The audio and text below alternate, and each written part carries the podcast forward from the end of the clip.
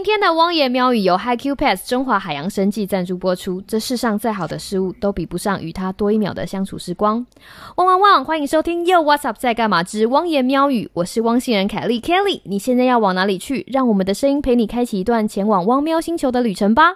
汪汪汪！我是娃娃鱼，你也是汪星人吗？欢迎你加入我们讨论行列。喵喵，我是 Amy。今天 What's Up 在干嘛？找来汪喵星球人互相分享，也较劲一番。让我代表抖 M 喵星奴才发言吧。喵喵，我是 Sam。今天我又要来出卖我家的灰阶三宝，马上就让我们开始讨论宠物与生活的单元。What's Up，汪言喵语。嘿，又回到了这个汪言妙语的单元了。耶！各位听众，好久不见，有没有想我们啊？什么意思？应该是有没有想 Amy 吧？没有没有，因为我之前在搬家，所以中间就中断了，所以我们就好一阵子没有更新。但是其实这个单元没有消失哦，我们回来了。对对对，对，我们就回来了。搬家真的有够累，除了人累，狗也累，所以我们家的狗只要先把它安抚好，我们才能来做节目。等一下，你你家啊，你。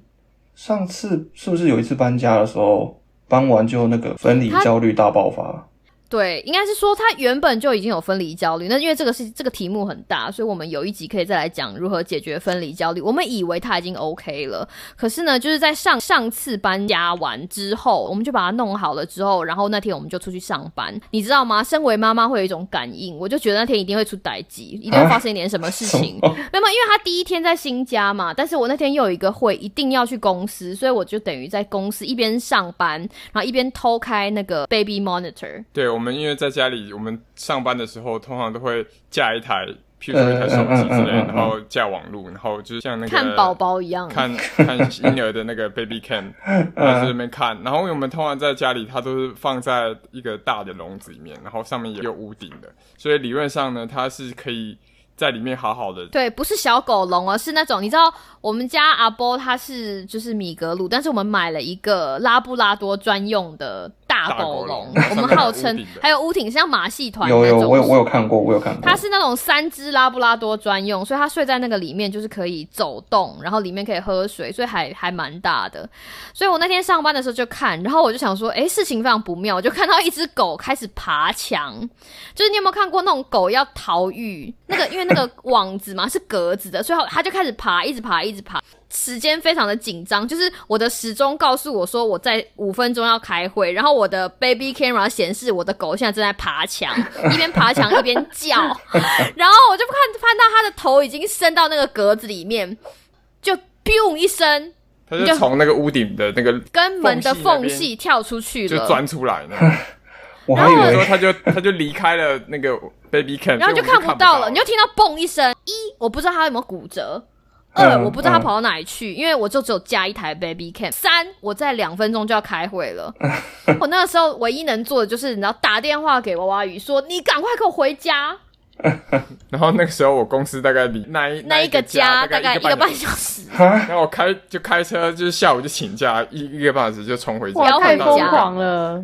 真的很疯，因为我那天是有个客户来，所以我不能走。然后一一开门就看到说，其实他就在那个窗户旁边，然后把那个百叶窗给抓破了。你们讲的是上次搬家的状况，第十四个家搬到第十五个家的时候的情况。对，因为那次搬的比较远，而且他那个时候非常的焦虑，他就把百叶窗通都抓破，因为他想要看就是有没有人会回来。所以那个时候你打开门，他是很开心的看你回来吧？他很开心啊，但是我的整个心脏都快跳出来了。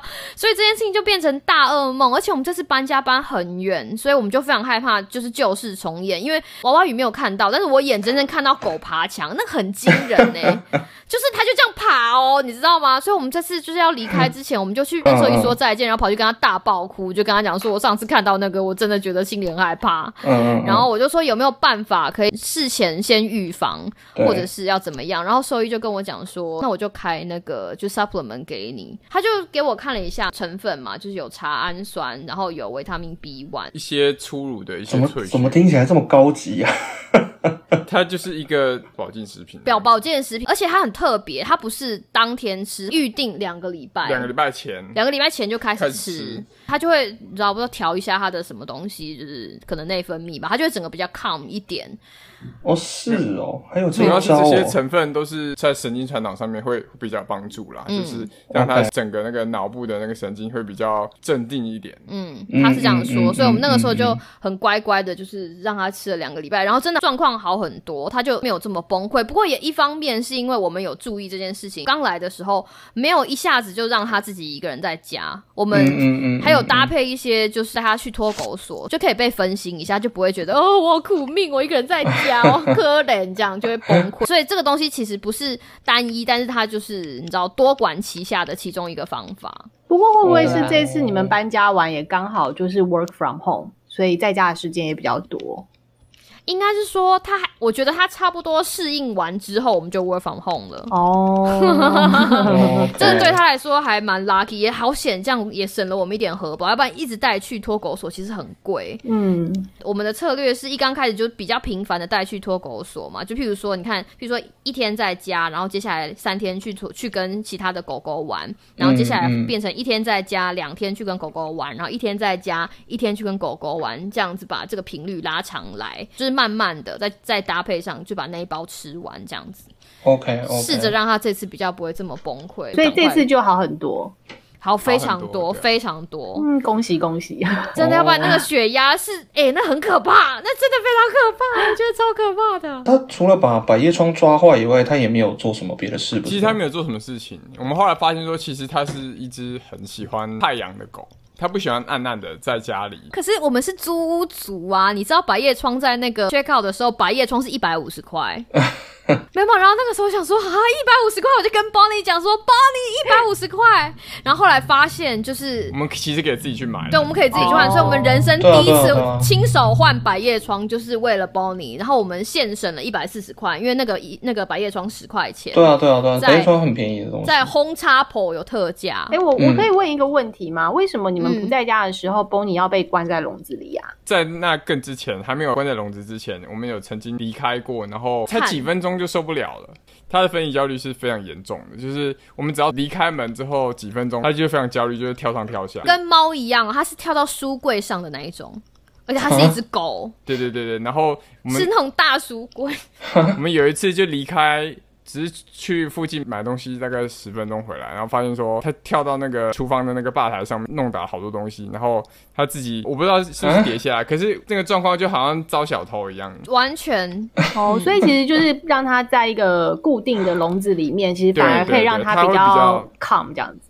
那个时候我们也是跟同一个兽医哭诉，然后他就说，因为狗是就是穴居的动物，所以给它一个地方，他会觉得在那里面让他觉得有安全感。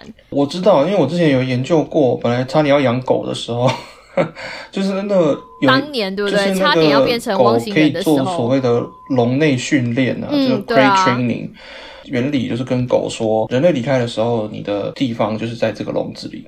嗯那他们只要被训练好，他们就会比较有安全感，他们就知道说，嗯，现在人类不在，那我的工作就是乖乖的待在这个笼子里。穴居这件事情，其实猫也是这样、欸。之前就是也是有人跟我说，就是养猫的环境啊，其实你不能整理的太干净，你的家具不能够让猫完完全没有躲的地方，就是你要，哦对就是其实养猫的人家里面都会各种纸箱，对，就是你要让他对有有地方可以躲藏，然后他们就是会比较有安全感。如果你把家里面整理的太干净啊，他完全没有地方可以躲，嗯，他会很焦虑，所以他需要有一些呃可以躲藏的地方。嗯嗯嗯，嗯对啊，所以我我也很感谢我们的兽医啦，哦虽然他应该没有听我们的节目，所以啊，跟听众分享一下，如果你发现家里面的毛小孩需要帮助，或是像我们这样有之有前车之鉴的话，请帮他们大声说出来。对谁说？对兽医说。兽医每天经手很多，你知道猫猫狗狗，所以对对，他会给你最适当的建议，不管是你知道需要 supplement 或者需要一些行为的 training，兽医会是你的好朋友。所以你觉得他吃那个真的有用哦？我觉得有，当然了，你第一天把它自己放在家，它还是会 h 一下。那个紧张的程度，大概我会说，之前如果是紧张到十分想要爬出来，那之后可能就走到一分两分，大概挨个五分钟，抱怨一下这样子。要带到我们有干爹干妈了，耶、对我们终于接到干爹的夜配，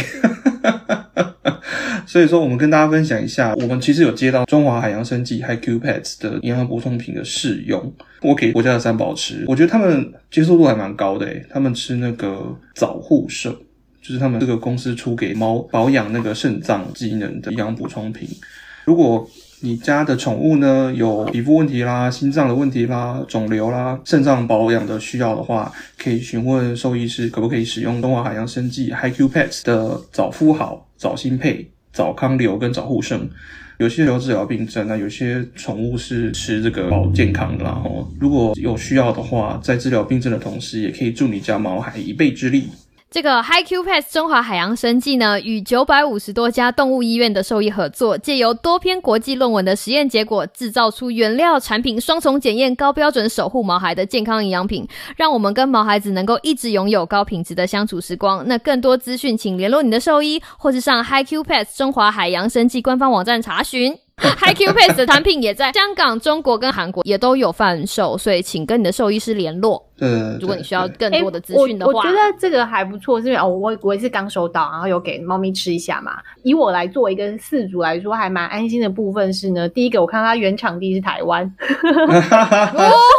你知道吗？对现在这个对对对嗯，台湾出产就是感觉比较安心一点。然后第二个是真的它有跟照它有特别写说，就是它的这个我不知道在其他香港地方或是中国怎么样啦。不过就是它台湾的部分呢，是它只有在合法开业的动物医院贩售。那我觉得、嗯它有九百五十家，啊，对对那它有跟九百我就觉得五十家的说诶这个兽其实医院对，我。觉得这个对于饲主来说是还蛮安心的，因为就是至少你会觉得说，我不确定这个适不适合我家的猫咪或是狗狗，可是因为它是在兽医院贩售的，所以你就可以直接问兽医。然后某种程度也算是、呃，兽医院如果愿意贩售这个商品，也表示说，哎，他背书说这个商品可能对你的宠物不会有什么坏处，就是有需要的话就可以给他们一点补充。所以多去烦兽医，兽医是你的好朋友。我们以前那个兽医，就是每次看到我就跟我讲说，OK，then、what？我们今天顺便聊营养补充品的事情嘛，因为我现在是比较忙啦，吼，以前原则上他们都只有吃那个鲜食，我家是生食派的，什么鸡脚肉啊，加上一大堆什么什么内脏，然后然后加上一些营养补充品啦，维他命 E 啊、鱼油啊、什么牛磺酸之类的，反正他们有一个配方啦。以前我那个还在中西部的时候，有一个学长有那个绞肉机，我们就用那个绞肉机这样的人。那个阵仗非常大，我看了之后觉得哇，是对专业的绞肉机，啊我没有看过绞肉机耶，第一次就是看到他们家在用，对，补充一下，那个当年做香肠跟做那个猫的那个罐头，是同一台机器台机器都做出来的。对。所以，Amy 家的猫有吃过什么营养补充品吗？我们家是那个罐头派，主要是因为我比较懒一点，然后就是、嗯对，而且就是关于那个绞肉机，就觉得哇，这个阵仗实在太大。不过刚刚听到绞肉机可以做香肠，让我重新思考这件事，是 而且而且其实绞肉机本身不会很贵，想说哎、不错哎、那个这样子可以做猫食，又可以做那个，真的吗？绞肉机不会很贵吗？不会很贵，一百多块，啊，那这样很划算营哎，业等级的，香肠还蛮好吃。而且是台湾制的 哦，哦，我们没有接那个的叶配，对，下次等到接到那个绞肉机的叶配，我们再聊绞肉机好吗？对，也是可以。不过就是呃，关于就是要吃鲜食，就是煮熟的鲜食呢，还是生食呢，还是罐头呢？什么这些，嗯我就是嗯在养猫之后就有认真的去做研究嘛。那当然我知道说，其实只要是猫派的，大概都知道现在其实还蛮主流是生食派，因为就是大家认为说猫本来。它的狩猎来的食物其实就是生食啊，对啊，就是野鸟、野兔、野猫吃野鸟、野兔啦，这样。嗯所以对啊对啊他们本来就是吃生的东西，所以他们好有趣哦，是生的耶，不是煮过的耶。因为野猫在外面捕来，他们不会拿去煮。真实派的观点是认为说，这个猫本来它的天然来说，它就是吃生食的嘛，所以那其实这些生食里面本来就有它应该要有的营养素了。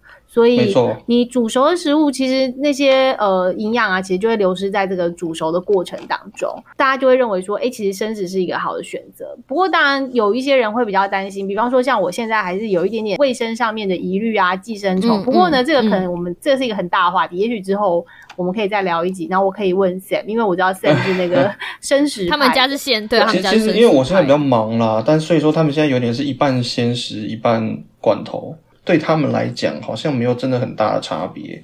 唯一的差别是这个是真的哦。对人来讲比较明显的差别是，他们吃那个生食哈，他们的便便很少，然后哦，完全没有味道。你闻哦，对，就是你铲屎，你在铲屎的时候就会有味道、啊。有这种兴趣耶。就你在铲屎的时候就会有闻到那个那些味道啊。那生食它就是比较明显。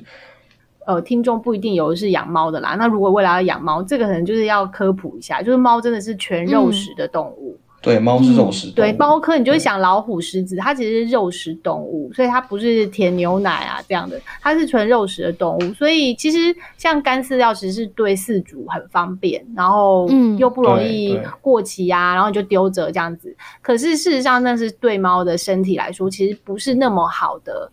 选择，然后因为比方说它的碳水化合物太多了，那都不是猫需要的东西。其实这个就要提到，就是其实猫其实很容易有肾脏的问题，因为嗯猫是一个嗯不会主动去喝水的动物。因为按理说，它们的水分是来自于它们狩猎来的食物，比方说。本来它的这些小鸟啊、兔子啊，它就有血液，那些肉里面本身就有这些水分，所以它们嗯天生不会主动想要去喝水。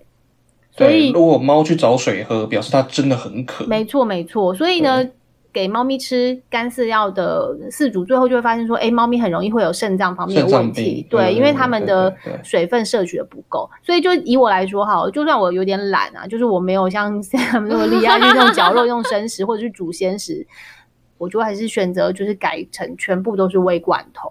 那因为罐头本身、啊对，就是所谓的食全湿食嗯这样子。那当然，其实全湿食的话，呃，老实说啦，就是在那个金钱的花费上，当然会比干饲料要来的贵一点。可是我的感觉是说，如果他有一天生病，你要喷更多钱，那更可怕对吧？啊，对啊，对啊，对啊，那更可对啊，是啊，是啊，嗯真的，真的，真的，这个是真的。所以我们以前在广告上面看到小猫会去舔牛奶，那真的就是广告哎、对不对？真的是广告啦。真的是因为假，因为我会假设它舔牛，因为天看到小猫舔牛奶超可爱，所以我想说小猫喝水应该也是你知道，就是一个小舌头对啊，另外一个科普就是，其实鱼并不是猫最好的蛋白质的来源。不，是没错，没错，完全错不是。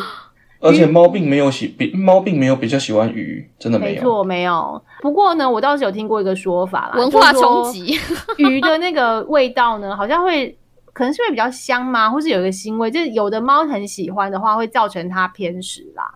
就是说，如果你都只给它吃鱼类的罐头，哦那还有另外另外一个说法是说，就算你要给它吃鱼类罐头，也尽量避免深海鱼类。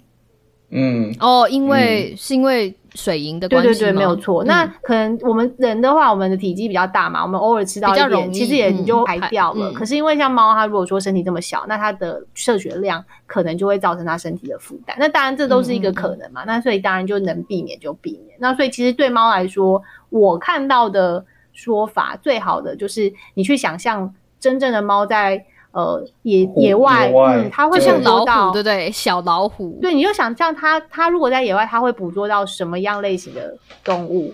比方说一定没有鱼啊，就是一定没有鱼、对，啊。可能没有鱼，可是可能就是兔子啦、鸡呀、那可能就是比较好的蛋白质的来源，这样子。没错。鸡吗？对啊，鸡啊，禽类啊，禽类禽类哦，OK OK，或者是呃那种小鸟啊，小鸟，对，对啊，对啊，所以我那个做生食，有的时候那个你知道，那个 Costco 火鸡绞肉非常的便宜，一大包就才多少钱而已，然后就可以，他们可以吃很久。刚刚讲到喝水，对不对？嗯，就是为了以防万一啊，我我都还是有摆一个水盆，哦，小小的水水碗。嗯嗯嗯，可是我养他们这么多年，我可能只有看过他们去喝那个水碗里面的水，大概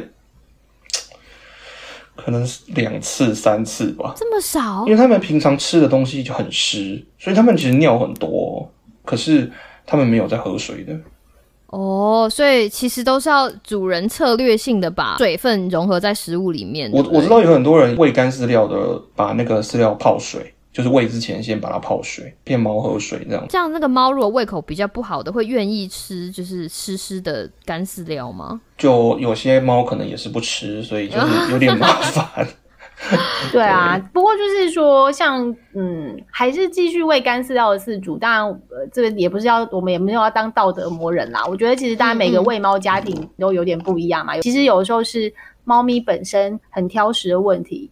比方说，我知道 Sam 的猫就是三只猫，就是什么都跟吃的狗一样对，就是什么都吃类型的，对。可是其实人的食物他们也要吃。你问很多猫奴的很头痛的问题，其实就是很多猫是非常挑食的。那我的猫在那个刚来我们家转换成全湿食的过程当中，其实也很痛苦，因为其实干饲料就是比较香嘛。你就想说小朋友，你都给他吃饼干，他正餐就不想吃啊，因为就是这饼干我以为湿香香啊，食比较。好吃哎，因为是真实的，有真实的口感。我可能？当然是 processed food 比较好吃啊。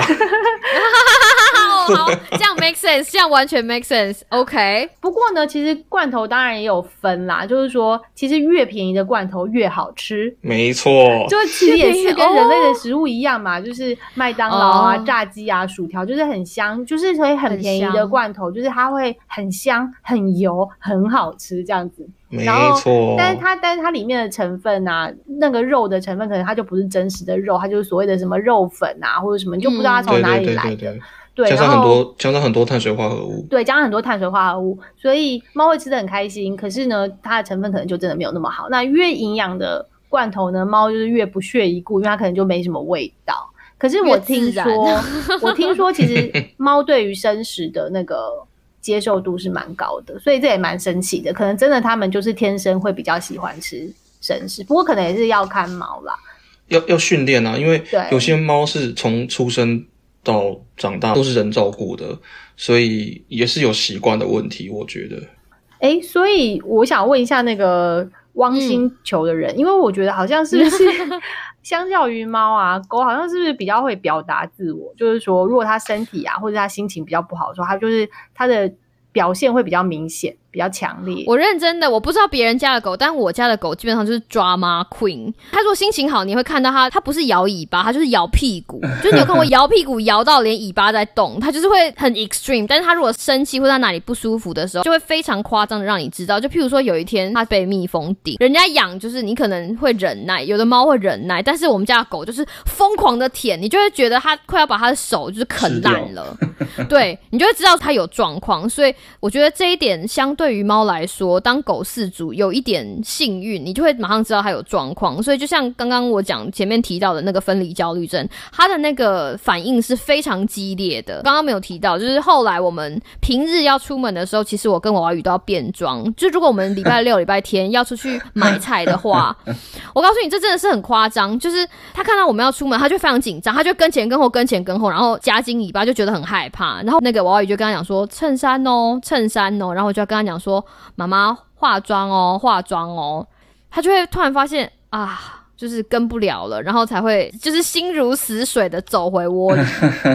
带到我们之前说我们要搬家这件事情，对他的小小狗生来说是非常大的反应，所以我们会很害怕，必须要事先就是要做一些反应，也真的是好，也真的是多亏了就是兽医给我们的那些小 tip。不过不过那个 Amy 刚刚问这个猫就是一个很会忍耐的一种生物，所以通常他们出现一些奇怪的行为或是症状的时候，其实都已经算是比较严重了。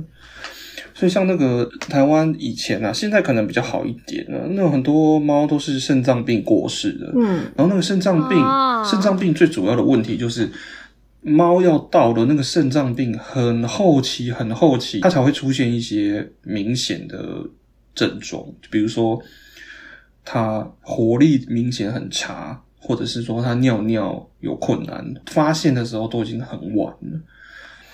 大家现在原则上应该都是定期就会带去验嘛，验那个肾哦肾脏功能。像我家的猫，原则上是一年一次，因为他们现在年纪还没有很大。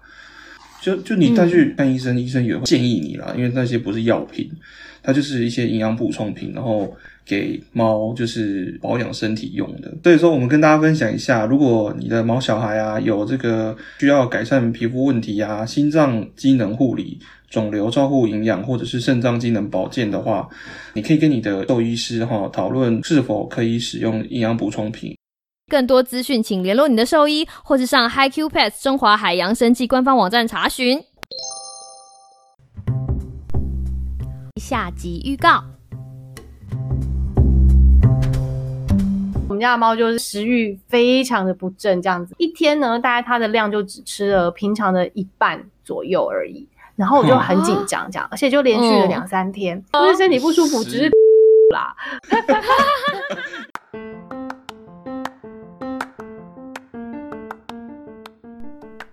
觉得听得意犹未尽吗？不要走远，我们下礼拜就回来。